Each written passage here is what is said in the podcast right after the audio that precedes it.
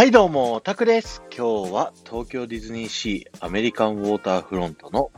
SS コロンビア号の階段の入り口の前から聞いてください。今日はですね、SS コロンビア号で僕がお気に入りの場所、甲板にですね、案内したいと思います。早速階段登っていきましょう。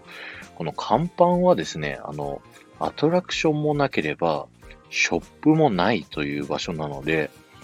あのーなかなか行くことないと思うんですけど、すごいいい景色の場所なんで、ぜひ皆さんにね、行ってみてほしいんですよね。で、階段を登ったら、まあ、通路を進んでいただいて、船の入り口が見えてくると思うんですけど、この船の、あの、室内っていうのかな、船の中には入らずに、その手前のですね、道を右に曲がります。こちら入ってしまうとですね、中テディ・ルーズベルト・ラウンジというですね、お気に入りのバーがあったりするんですけど、今日はそっちには行かず、右側のですね、通路を進んでいってください。えこちら、右の方、窓を見ていただくとですね、あの、ドックサイドステージというですね、ステージの裏側にありますよね。今はコロナでショーはやってないんですけど、昔テーブルイズウェイティングだとか、オーバーザウェイブみたいなね、ショーをやっていた時は、ここのね、窓から見ると、キャラクターたちがですね、裏で控えてる時に、あの、こっちに手を振ったりとかね、してくれて、すごい裏でもキャラクターしっかりやってるみたいなのをね、楽しむことができます。そして、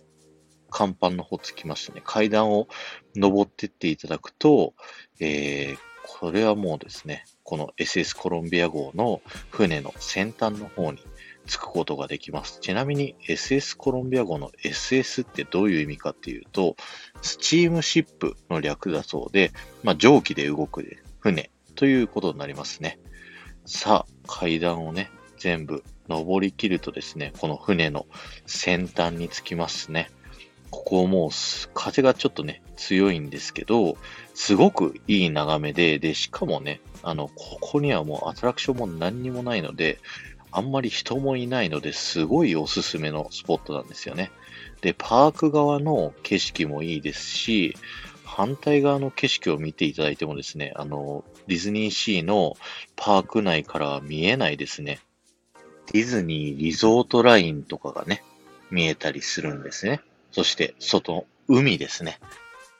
こちらからのですね、景色も素晴らしいので、ぜひまたね、この甲板、デートとかで来るときにですね、こっそり彼女、彼氏を連れてきてみてくださいね。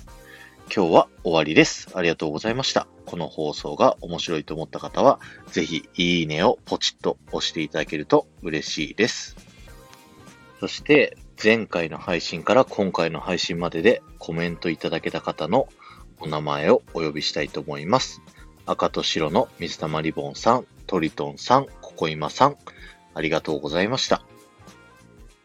アトラクションとかが何にもなくてもですね、楽しめるのがディズニーシーのいいところなので、ぜひね、いろいろ歩いて回ってみてくださいね。ではまた。